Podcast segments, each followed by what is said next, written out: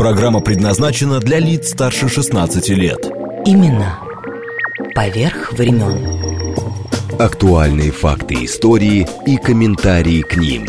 События сегодняшней жизни глазами наших соотечественников с самых разных точек зрения. Подробности происходящего вокруг нас в звуках и голосах участников. Авторская программа Леонида Баребруса Именно поверх времен. «Узри» радио. Я есть, ты будешь, между нами бездна. Я пью, ты жаждешь, сговориться тщетно. Нас десять лет, нас сто тысячелетий разъединяют, Бог мостов не строит. Будь это заповедь моя, Дай мимо пройти дыханием, не нарушив роста. Я есть, ты будешь через десять весен.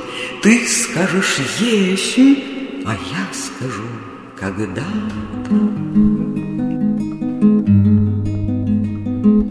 Над берегами раскинулась радуга Дождь наконец-то не льет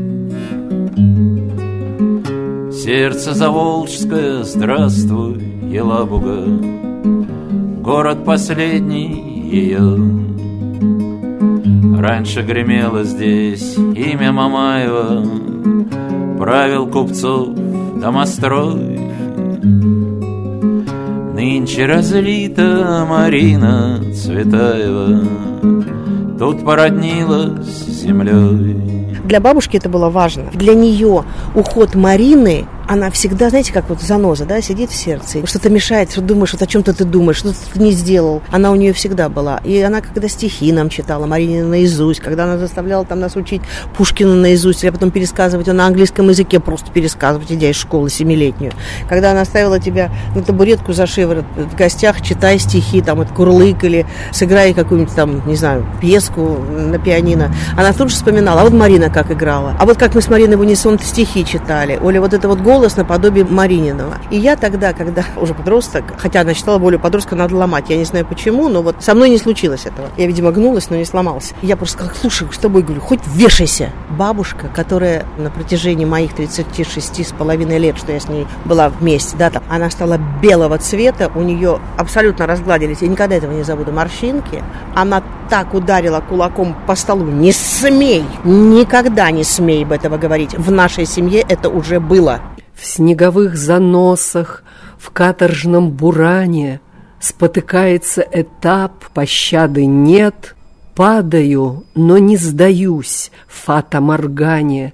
Быль была, но ей уж сотня лет меж нами.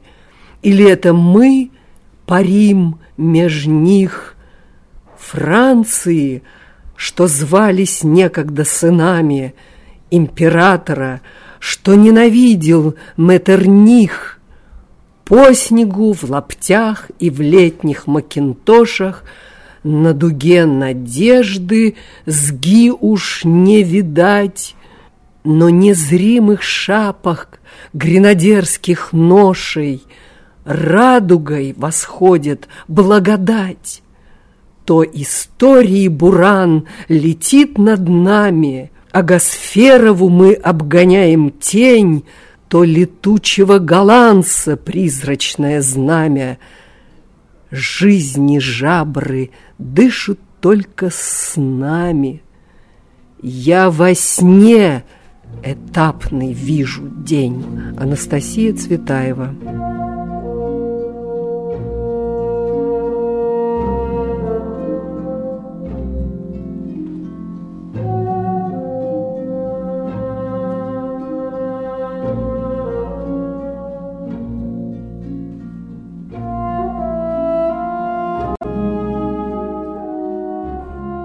Добрый день, кто вновь с нами в программе «Сестры Цветаева», вторая часть «Анастасия». В самом начале стихотворение Марины Ивановны прочитала народная артистка России Антонина Кузнецова, профессор ГИТИС. Она не раз была в этой в нашей студии.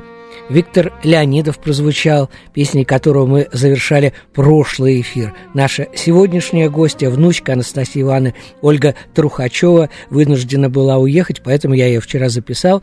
И актриса, педагог, режиссер Ирина Ктитарова прочитала стихотворение Анастасии Ивановны, завершив вот этот как бы блок. Но сегодня у нас отдуваться за всех в студии поэт и литературный секретарь Анастасии Ивановны Цветаевой Станислав Айдинян, которого я искренне приветствую. Приветствую очень, вас, Очень Леонид. приятно. Целый год игнорировал нашу студию. Ну вот теперь все. Днями мы встречались на представлении новой совершенно книги Анастасии Цветаевой «Букет полевых цветов». Что это за книга? Э, Станислав сейчас все вам расскажет. И потом Ольга будет. В общем, все у нас сегодня замечательно. Как говаривал Виктор Степан Черномырдин, никогда не было, и вот опять. Поэтому знакомство с Анастасией э, продолжается. Э, СМС пишите, пожалуйста, 7 925 4 восьмерки 94 8. Телеграмм для сообщений говорит МСК Бот. Ну и телефон прямого эфира 8 495 код Москвы 73 73 94 и 8. Виделись днями на Борисоглебском 6, mm-hmm. где Ольга Трухачева и Стас представляли книгу, как я уже сказал, Анастасия Ивановна «Букет полевых цветов». Но что интересно, уже современную мне тоже подарили. Но я не об этом. Mm-hmm. Спасибо тебе большое. Вот, я просто хочу сказать, что больше всех, мне кажется, повезло Юлии Черсиной, директору mm-hmm. музея Цветаева, потому что ей досталось в архив э, все, что вы готовили с Ольгой mm. вот для этой книги, mm-hmm. вот, и куча документов. Вот об этом теперь. И почему, кстати, букет полевых цветов? Приветствую слушателей, говорит Москва. И сегодня мы говорим... говорим... Айдинян. Да. Значит, э, «Букет полевых цветов» — это книга Анастасии Ивановны с авторским названием. Она сама задумала подобный сборник своих небольших автобиографических вещей, очерков, э, очерков, рецензий. Эта книга э, мною была просто дополнена, а план ее, собственно, создавался при жизни Анастасии Ивановны. И она говорила, там будут разные травы, разные цветы, разные соцветия. Давайте назовем ее букет полевых цветов. Вот э, из-за этого, э, из этого получилось такое название, но э, со временем, когда Анастасия Ивановна ушла в 93-м году в мир иной, у меня было ощущение, что все-таки ее еще можно наполнить, наполнить тем, чего там еще не было. И уже к тому времени, к концу 90-х годов, было понятно, что ее малые произведения рассыпаны по труднодоступной периодике. Кто сейчас пойдет рыться в старых в библиотечных фондах и смотреть, допустим, журнал журнал «Наука и жизнь», где выпуски ее очерков курировала старинный работник издательства Рада Никитична Хрущева. Она непосредственно с нами работала там. И через Когда нее... Когда имена такие называешь, прямо мурашки да. идут уже.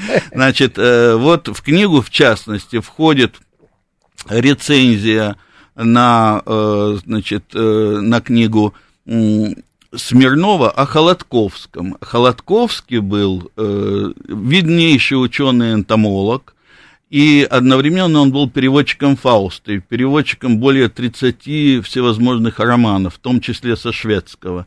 Он был знаток языков, и вот э, рецензент, то есть не рецензент, а автор э, книги о Холодковском, как свидетельствует Анастасия Цветаева, он тащил по льду, э, по льду Невы, тащил свои материалы за год до смерти к человеку, который, э, который захотел переводить э, заново Фауста. То есть любой перевод Фауста интересен. Но в смысле Холодковского очень повезло, э, повезло самому Фаусту, потому что до него до него. Это произведение, всемирное произведение по своему значению переводил Дмитрий Мин. И Дмитрий Мин тоже был врачом, и в 1909 году этому изданию была дана Пушкинская премия. А, э, а за свой перевод э, Холодковский тоже получил э, премию Пушкинскую. Тогда это было большое очень значение придавалось Пушкинской премии. И вот обо, обо всем этом мы знаем благодаря также и букету полевых цветов Анастасии Цветаевой, поскольку здесь первая часть книги, она вообще разделена на части. И первая часть книги – а она посвящена, собственно, семье. И, про, э, про семью мы, кстати, обязательно поговорим, да. потому что масса всяких воспоминаний. Да. И вот э, начинается книга с э, очерка о Тарусе, где прошло детство сестер Цветаевых, и где был, была дача, которую снимал Иван Владимирович Цветаев, виднейший из э, специалистов Э, филологов и позже искусствовед, э, основатель Музея изящных искусств имени императора Александра III, ныне известных как Государственный музей изобразительных искусств имени Пушкина на Волхонке. Вот о, о Тарусе сначала, а потом идет о Сусане Давидовне Мейн. Это их, э, значит, это жена была их деда Александра Мейна – воспоминания о брате моем Андрее Ивановиче Цветаевой, потом воспоминания об отце профессоре Цветаевой, о сыне моем Андрее Борисовиче Цветаевой. Это первая часть. Далее, потом вторая часть, важнейшая в книге, это «Мой путь к религии», таинственный старец, однажды в Загорске, светлой ночью, чудо с вопросительным знаком, о Максимилиане Волошине. А далее э, зигзаг такой, разговор с Волошиным из книги «Королевские размышления». Это подлинный разговор с, э, э, с Максимилианом Александровичем еще до того, как она пришла к религии, и это богоборческий разговор, когда она говорит, нас бросили и забыли, то есть сама книга «Королевские размышления», ее первая книга, вышедшая в 1914 году. Вторая это «Дым-дым-дым». Вторая «Дым-дым и дым». Ну, вот она говорила, вернемся. вторая книга, книга моя отдана чувствам а первая моя книга отдана мысли и э, тоске. Кстати, Стас, а фотография великолепная на обложке, как раз сидит Анастасия Ивановна и такой чудный букетище. Угу. Это из Это... архива Ольгинова?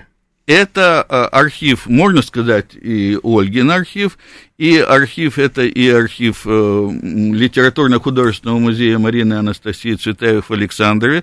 Но что касается, что касается букета, Туда, туда умело вписан тем, кто оформлял книгу, то есть... Все секреты рассказываешь. Это э, Валерий Владимирович Чурик, Э, который участвовал в создании знаменитого кота Леопольда как мультфильма, Крошки енота, Волшебник изумрудного города и многих других мультфильмов. И вот я попросил его э, выступить художником-оформителем этой книги, он любезно согласился и помог нам вот сделать эту обложку. Ну, Причем причем были другие варианты сначала, были сделаны, он не единственная была, но вот это это издательство вместе с нами выбрало, издательство «Серебряные нити». Это издательство сугубо интеллектуальное, оно специализируется на выпуске, в частности, э, значит, китайской, японской литературы. Э, значит, возглавляет его Игорь, Игорь Сиренко, который Э, который сам и переводчик, и интеллектуал. Вот Стас всех представил, здорово. Mm-hmm. Я просто хочу сказать, что если заглянете на Борисоглебский 6, эта книжечка еще есть. Правда, не да. будет, как у меня, автографа э, авторов. Ну, кстати говоря, Ольга открывает mm-hmm. э, удивительное название mm-hmm. э, «Память пребывает вовек». Угу. Я просто хочу сказать, что сейчас мы отправимся на несколько, буквально э, на одну минуточку в Александров, где, кстати говоря, первый дом где Анастасия с Минцем э, э, жила и так далее, вот э, семья. На этом доме висит мемориальная доска, и там э, сделан ее... Барельеф. Барельеф, да угу. из... Э, э, да, ми, Александров, это, э, это Александровское лето Марины Цветаевой, это целый творческий полный Господи, период. стихи о Москве, да. о Бахаматова, это целые да. циклы. Да, стихи, посвященные Плюцерсарну, там много чего было создано, это Мариной Цветаевой.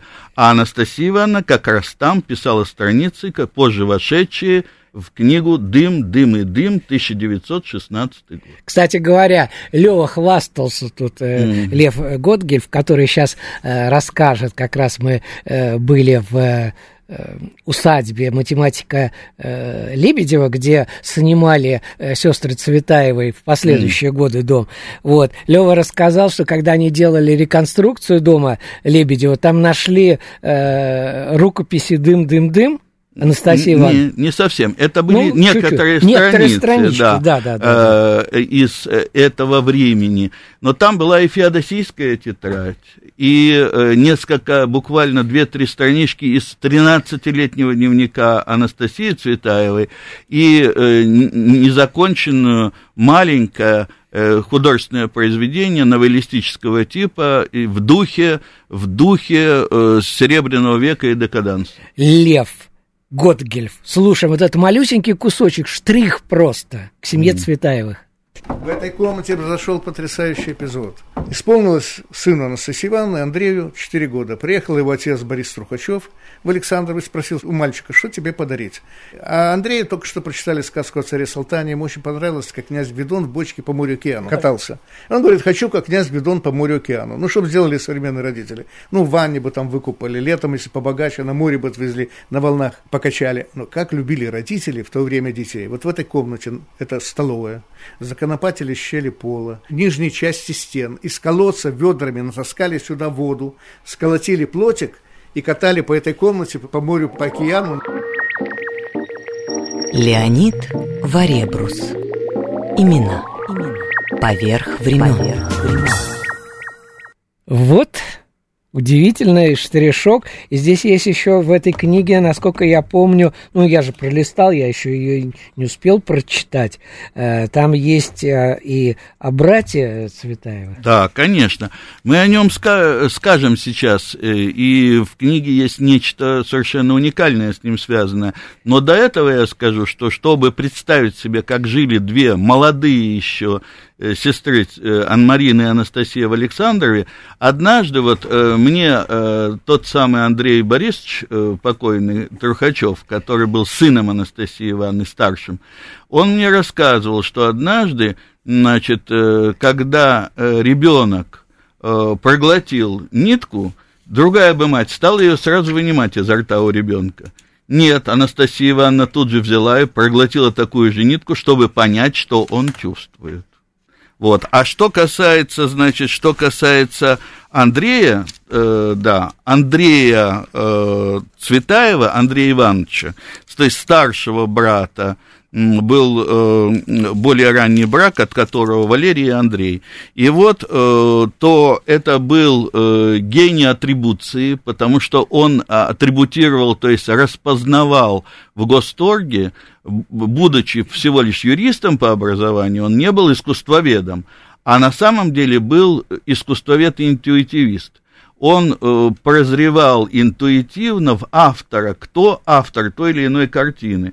было, было НХ, то есть неизвестный художник, НХ а он э, э, курил, думал, курил, у него Карл Верман э, там чудеса, лежал. там леший бродит. Ну вот, вот эти чудеса и случались, потому что он безошибочно называл автора, к удивлению, ему возражали Андрей Иванович, это не тот период, посмотрите, манера. Говорит, увидите, убедитесь. И, и когда исследовали уже пристально биографию какого-нибудь классика, или видного художника Запада или России, то приходили к выводу, что Андрей э, Цветаев прав. И вот э, насчет Цветаева, Андрея, ведь э, в этой книге уникально то, что, э, значит, здесь, помимо э, опубликованных ранее в «Науке и жизни», в этом очерке, есть еще два стихотворения, которые Э, которые не входили в публикацию, они впервые вообще опубликованы в наши дни,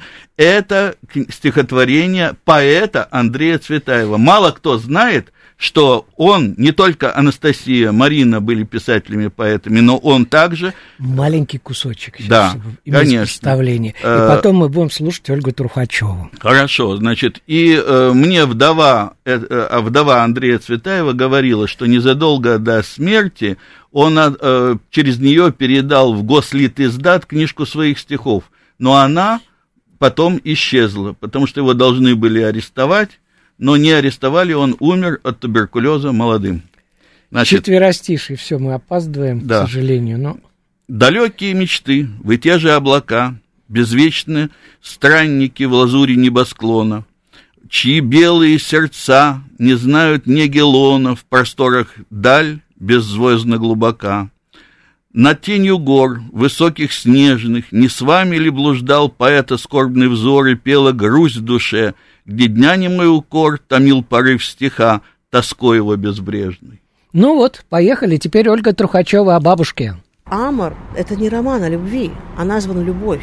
Это роман ее, простите, лагерный. Она писала его в лагере на папиросной бумаге передавала с освободившимися на волю.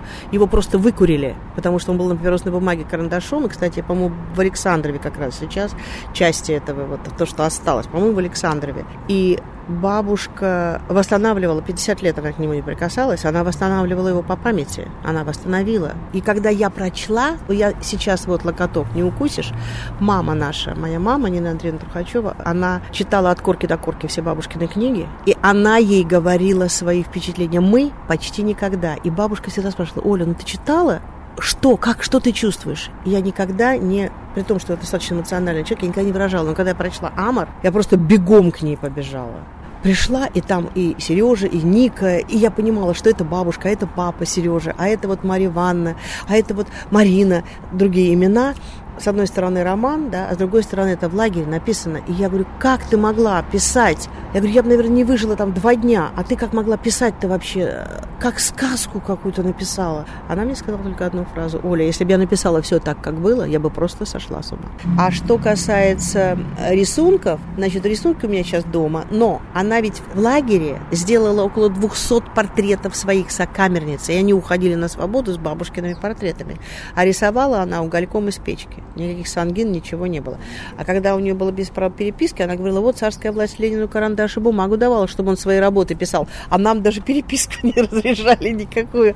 Это, вот это были лично ее слова мне. И бабушка делала портреты. Потом она стала рисовать пастелью. На самом деле мы к ее юбилею с музеем Елабужским и домом-музеем Марины Ивановны Цветаевой здесь, в Борисоглебском, издали альбом ее рисунков. Я немножко написала о том, что она делала, как она рисовала. Она рисовала пастелью при мне. Например, там есть Эстония, огромный камень в заливе. Я ходила, прыгала по камням до этого камня, э, бабушка нарисовала. Есть фотография даже, где она стоит сзади нее за спиной.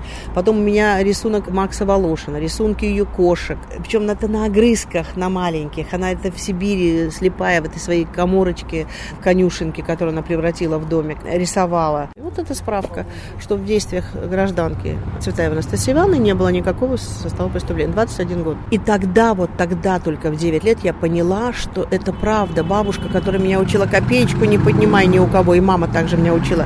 Увидишь, копеечка лежит, позови хозяина, чтобы он не видел, что ты подняла, и кто-то сказал ему, что ты украла, а пусть хозяин своей рукой поднимет. А мои мама с папой были в тюрьме, ну, а когда подрастать стала, стала от бабушки освободиться надо.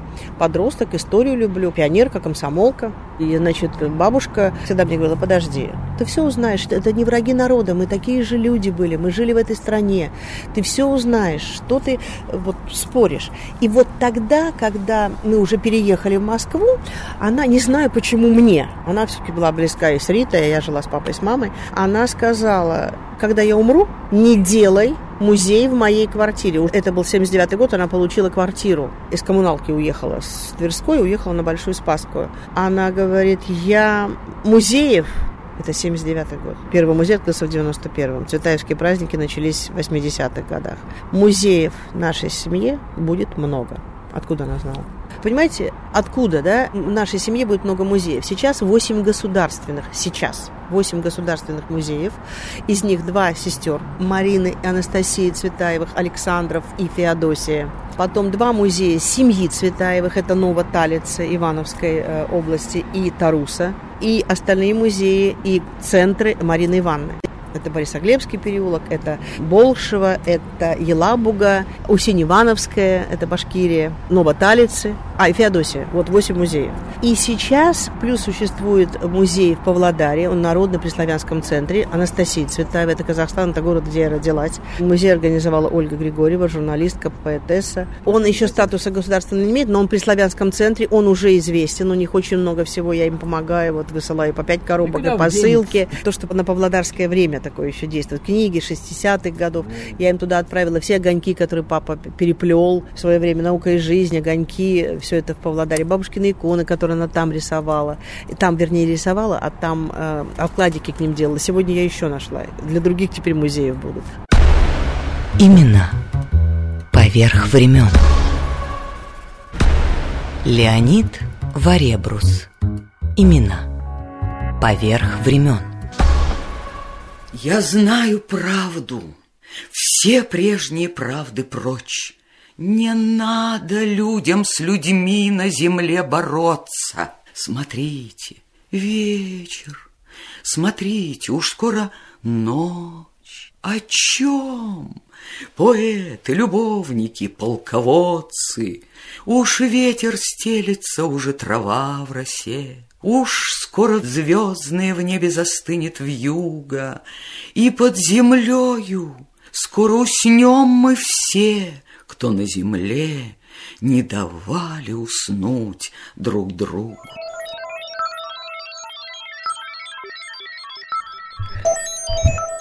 Марина Цветаева, ее стихотворение прочитала народная артистка России Антонина Кузнецова, профессор ГИТИСа. Итак, наша программа – это уже Вторая, первая была в прошлую субботу, это сегодня две сестры Анастасия. И э, сразу такой вот любопытный факт, наверное. Сестры настолько были э, в друг друге, что Ольга Трухачева, она еще будет, как раз об этом говорила. Да, наши контакты э, плюс семь девятьсот двадцать пять четыре восьмерки девять четыре восемь телеграмм для сообщений, говорит МСК Бот, звоните, если есть вопросы, плюс семь четыреста девяносто пять семь три семь три девять четыре восемь. Э, гость поэт и литературный секретарь Анастасии Ивановны Станислав Айденян. Стас, я увлеклись мы Андреем mm. Ивановичем, и mm. я забыл спросить, э, как состоялось знакомство с э, Анастасией-то Ивановной. А, с Анастасией Ивановной знакомство состоялось в 1984 году.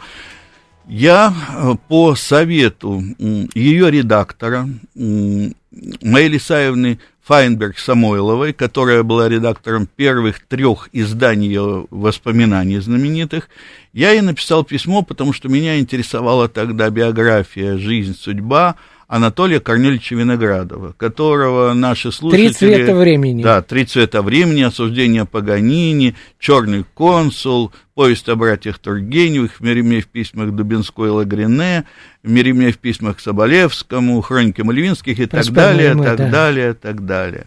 Это был меремиист и стендалевет. И вот э, он был, ему было 20 лет, Анастасии Ивановне было 14, и он в нее был влюблен. Но впоследствии никакого романа между ними не было. И она во своей второй книге «Дым, дым и дым» а, она говорит, мы, должно быть, хорошо помнили, что мы из хороших семей. То есть между ними была дружба, немножко ироническая, такая. Он э, приезжал после контузии в, во времена Первой мировой войны к ней и говорил о том, что очень жалко у, раненых лошадей, Анна, Анастасия Ивановна его спрашивает, а людей, говорит, людей меньше. И вот после, э, после этой контузии у него стали нарастать странности, что не мешало ему быть тогда э, в те годы работником Румянцевского музея в Москве, потом его ученым секретарем, а потом и первым советским директором. И уж совсем мало кто знает, что именно он – придумал дать библиотеке имени Ленина, что потом определило ее расширение и большое фундаментальное строительство. Прямо угадал, 22 апреля. Да. 1871 года. Да. Симбирск. И существует толстенная, неизданная книга, она осталась только в двух экземплярах на всю страну, называется «Организация Центральной библиотеки СССР как памятник Ленину». Но после того, что он заболел туберкулезом и ушел с должности директора, эту книгу так и не осуществили в ее потенциях, и она осталась только в Рогале и в архиве само, самой библиотеки. А, а потом стало царствовать упрощенчество, а книга была на, настояна на ноте, то есть тогда это называлось так «Научная организация труда». Господи, вспомнил же. Да. Так, теперь э, мы начали про Анастасию Ивановну. Еще два слова, наверное, здесь спрашивают про Андрея еще, потому что его совсем никто не знает. Да, а Андрей Иванович Как Цветаев э, был э, внешне очень красив, Он э, был, в общем-то, юристом по образованию, но, как мы уже сказали, он э, был и искусствоведом выдающимся. Ну, Марина Ивановна тоже, надо сказать, не зря фронта туда так сразу посмотрел. Да, а они, кстати, дружили, у них хорошие отношения были с Эфроном, у Андрея Ивановича. Андрей Иванович был неблагословен, но он э, был, вот, что называется, человеком очень большого вкуса. Э, и я помню, э, может быть, я из, из последний из тех, кто видел мебель, которая стояла в Трехпрудном. То есть э, у его вдовы Евгении Михайловны Цветаевой, Евгения Михайловна была значит, древняя женщина за 90 лет, очень с юмором. Она говорила, сяду на косяк, чтоб любил меня всяк. И вот это эта старинная дама как раз мне рассказывала и о, о том, как стихи писал Андрей Иванович, э, и она именно и говорила о том альманахе дореволюционном, где он один раз печатался, и о том, что она отнесла в Гослит издат незадолго до его смерти э, целую книгу стихов, которая потом сгинула. Мы пытались найти в архивах э, Гослитиздата, но ничего не получилось. Наверное, эта книга исчезла бесследно. И тем не менее мы прочтем э, совершенно неизвестное стихотворение, которое премьера, теперь... можно сказать. Да, премьера. Это стихотворение это стихотворение было один раз опубликовано до революции, а Анастасия Ивановна хотела его опубликовать тогда э, через Раду Никитичну Хрущеву в «Науке и жизни», где вышел очерк о брате Андрея. Но э, это не попало, а мы все-таки вставили. Все-таки э, заканчивается очерк вот тремя стихотворениями. Третье из них называется «Маятник времени». День приносит, день уносит, за мечтами вьет мечты, сердце ищет, сердце просит под небесные высоты. Над путями, над веками неустанный звон часов правит нами, правит с нами, ржавым скрежетом оков, жизнь сомнения за тенями. А, может, вспыхнет алый свет, но напрасно трепет рдяный не шепнет душе ответ. Не шепнет, загаснут дали, сблекнет огненный костер, искры пепел только стали, и пожар один укор, искры пепел, и не то. За закатом холод ночи, мраком пламя залито, снова пламя ищет очи, цепь безвечно, бесконечно, нам не ведать суждено, песни ширь, что плещет вечно в светозарное окно.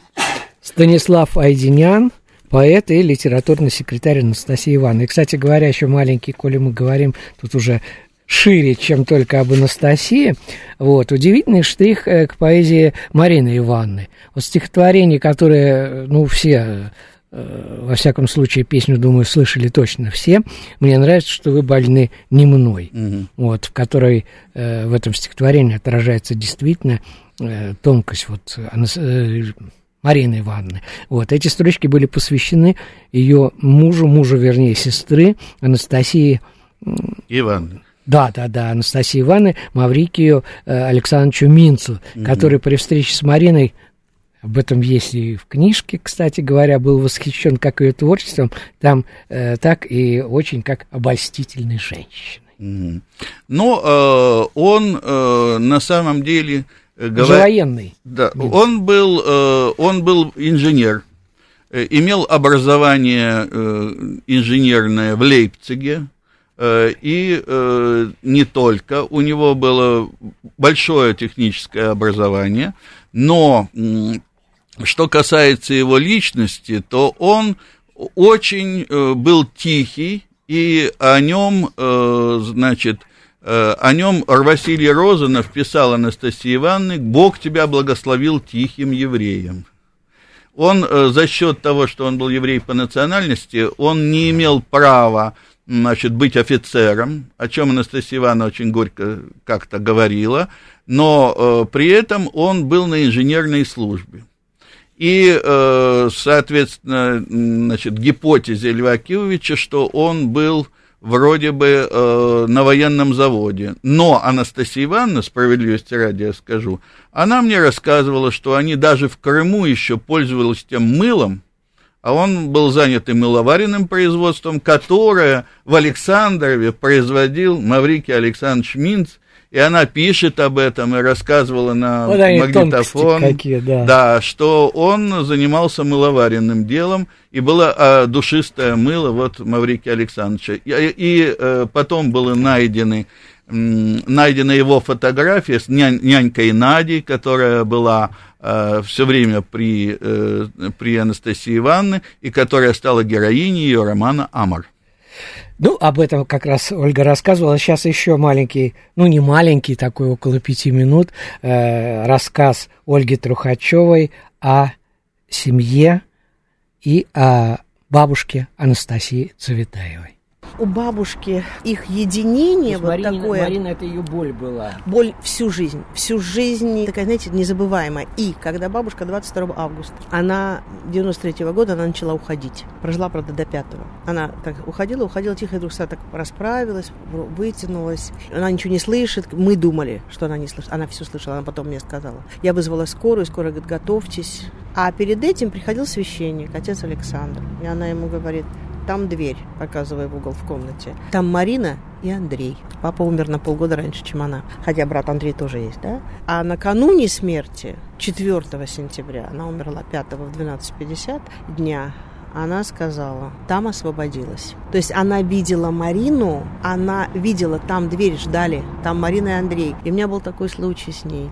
Это был после ее ухода сразу, 27 сентября, и мы собирались как бы не, там не 40 дней, не 9 дней. Мы собирались у нее в квартире, собрала опять всех людей на ее день рождения. И я утром встав, посмотрев на ее фотографию, а фотография у меня стояла просто картонка, она стояла вот так, согнулась немножко. И я говорю ей, баб, привет. И каждое утро так вставаю еще, вот я, я как проживала этот год, который еще только она ушла, а за год до этого вот мы каждый день были вместе. Я говорю, привет, но сегодня я еду к тебе, сейчас все твои друзья соберутся. А во вторник 28-го, я просыпаюсь и говорю, баб, и я говорю, ты в Америке, ты у Ритки сегодня наверняка, потому что сегодня твой день рождения, у нее сегодня из-за разницы во времени, а Рита любимая внучка. И без 25 вечера, как сейчас, по мне просто подошла к фотографии и говорю, баб, я знаю, что ты у Риты, держась за секретарь, на котором стоит фотография. Но если ты меня слышишь, пожалуйста, дай мне знать, хоть как-то. Мне может никто не поверить. В это время входил мой муж. Фотография стала вот так, она прыжками стала вот так распрямляться. И вот так вып- выпуклая стала. Мне руки отрывали от этой. У меня глаза, наверное, были, я не знаю, где, на лбу. А ночью мне снится сон. Бабушка мне говорит, не надо так с моей фотографией, Оля. Не откликнуться на твой зов я не могла. И потом я разговаривала с отцом Виктором, рассказала ему об этом. Он сказал, Оля, никогда не делай этого с фотографией, потому что это фантом. Это отображение, может быть, души человека. Никогда этого не... А я-то как бы мне, да, мне поздороваться и сказать, и помощь колоссальная от нее всегда. И до сих пор, и от мамы, и от папы. Ой, вот она же ведь человек чувства была. Даже вот «Дым, дым и дым», да, там есть одна такая, ну, я не знаю, штришок такой, что она идет по улице и э, с молодым человеком через снег там и так далее. И вот она и пишет, что это же только чувство. Чувство, да. чувство. И получается, что она всю жизнь была она э, с чувством. Одна, она с чувством, да, но она в 28 лет дала обет монашества в миру. Не есть мясо, не лгать и больше никогда не быть мужчиной. И даже когда приехал Николай Миронов, девятый вал ее судьбы, да, которого она любила. Я, кстати, сегодня нашла его фотографию большую, которую искала по музею. Мне казалось, что я отдала в музей. Нет, она оказалась у меня вот в дома. Сегодня я привезла ее. Уже он приехал к ней через много лет, он в Иркутске был, он приехал, и она отказала. Она, говорит, сердце билось, я не могла. А потом у нее была такое немного восторженная, ну, как пожилая женщина уже, да, и молодой поэт Валерий Касаянц. Мы опубликовали ее «Историю одного путешествия». Это в Коктебель в 71 году, и она Старый Крым, Судак, Коктебель, Феодосия, вот это. Потом ее совершенно неистовое чувство такое было, тоже Шадрин такой был у нас в Санкт-Петербурге, и переводчик, и она знала, но она понимала, что нет. И она могла вот это чувство выразить, причем выразить в стихах, выразить в каких-то своих произведениях, потому что, например, «Амор» — это не роман о любви, а назван «Любовь». Это роман ее, простите, лагерный. Она писала его в лагере на папиросной бумаге и передавала с освободившимися на волю. Его просто выкурили, потому что он был на папиросной бумаге карандашом. И, кстати, по-моему, в Александрове как раз сейчас части этого, вот то, что осталось, по-моему, в Александрове. А мои мама с папой были в тюрьме, ну, а когда подрастать стала, стала от бабушки освободиться надо. Подросток, историю люблю, пионерка, комсомолка. И, значит, бабушка всегда мне говорила, подожди, ты все узнаешь, это не враги народа, мы такие же люди были, мы жили в этой стране. Ты все узнаешь, что ты вот споришь. И вот тогда, когда мы уже переехали в Москву, она, не знаю почему мне, она все-таки была близка и с Ритой, я жила с папой с мамой, она сказала, когда я умру, не делай музей в моей квартире. Это был 79 год, она получила квартиру. Из коммуналки уехала с Тверской, уехала на Большую Спасскую. Она говорит, я музеев это 79 год. Первый музей открылся в 91-м. Цветаевские праздники начались в 80-х годах. Музеев нашей семье будет много. Откуда она знала? Я не могу предсказать даже, откуда, я даже представить себе не могу. Леонид Варебрус. Имена. Поверх времен. В программе «Две сестры» Анастасия, гость, поэт и литературный секретарь Анастасии Ивановны Станислав Айдинян. Стас, время пролетело просто невероятно. У нас еще осталось там буквально несколько минут. Самое любопытное из этой книги Анастасия Цветаева «Букет полевых цветов» только что вышло – Две недели, как меньше даже. А здесь, в общем-то, все замечательно, потому что есть, но есть э, один момент, который я хочу подчеркнуть особо.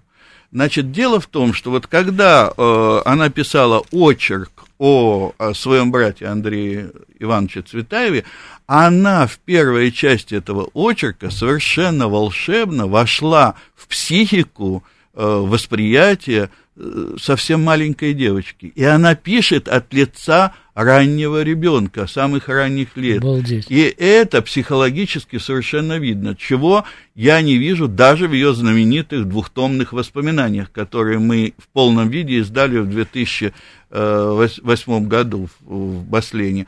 Э, здесь именно психологический взрыв какой-то.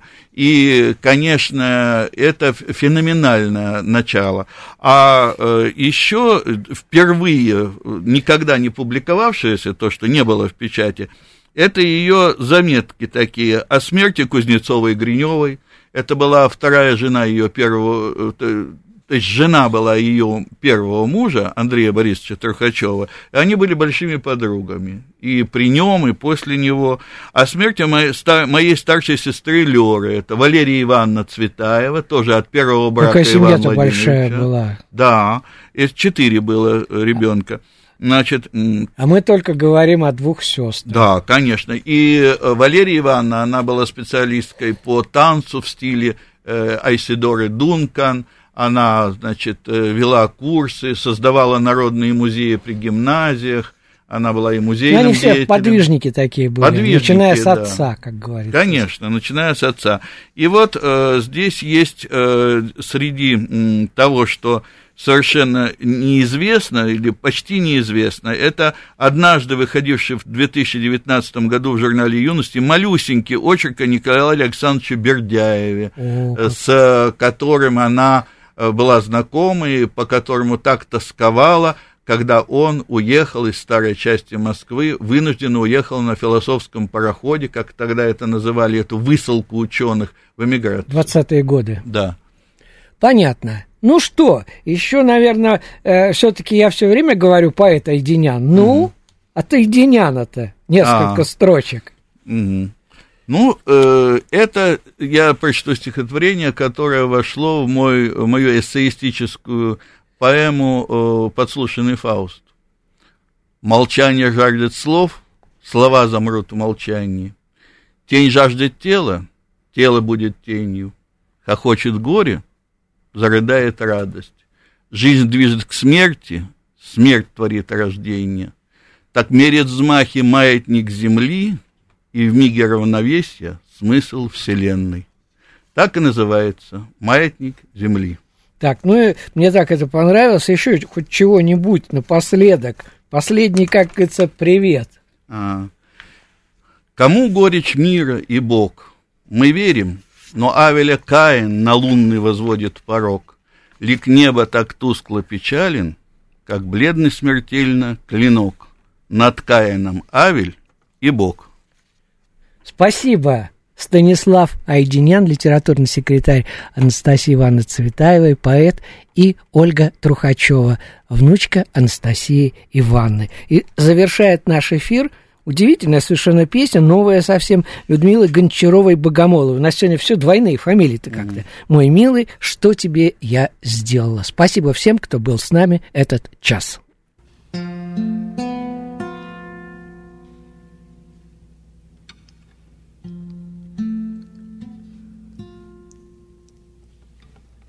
Вчера еще в глаза глядел, А нынче все косится в сторону. Вчера еще до птиц сидел, Все жаворонки нынче вороны.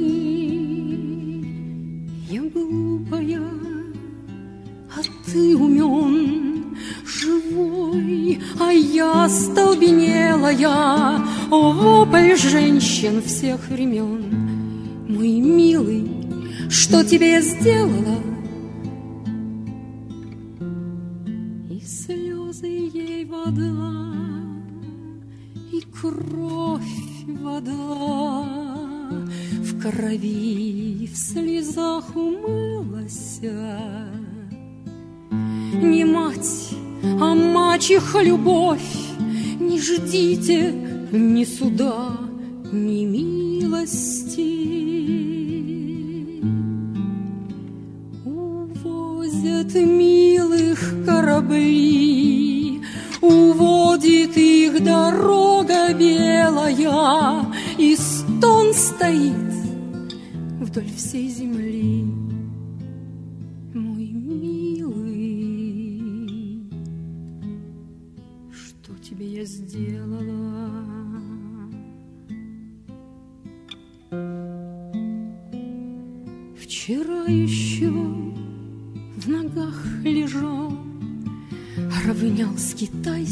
Державою. В раз обе рученьки разжал, Жизнь выпала копейкой ржавою. Дед убийцей на суду Стою, не милая, не смелая Я и в аду тебе скажу, мой милый Что тебе я сделала? Жить приучил в самом огне сам бросил в степь заледенелую. Вот что ты, милый,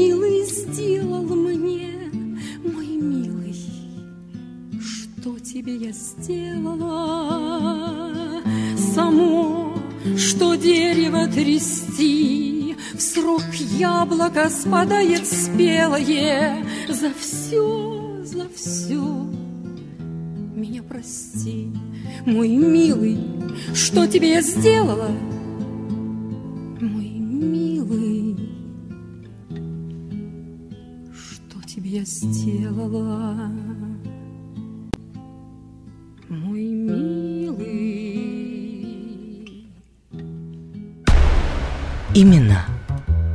Поверх времен.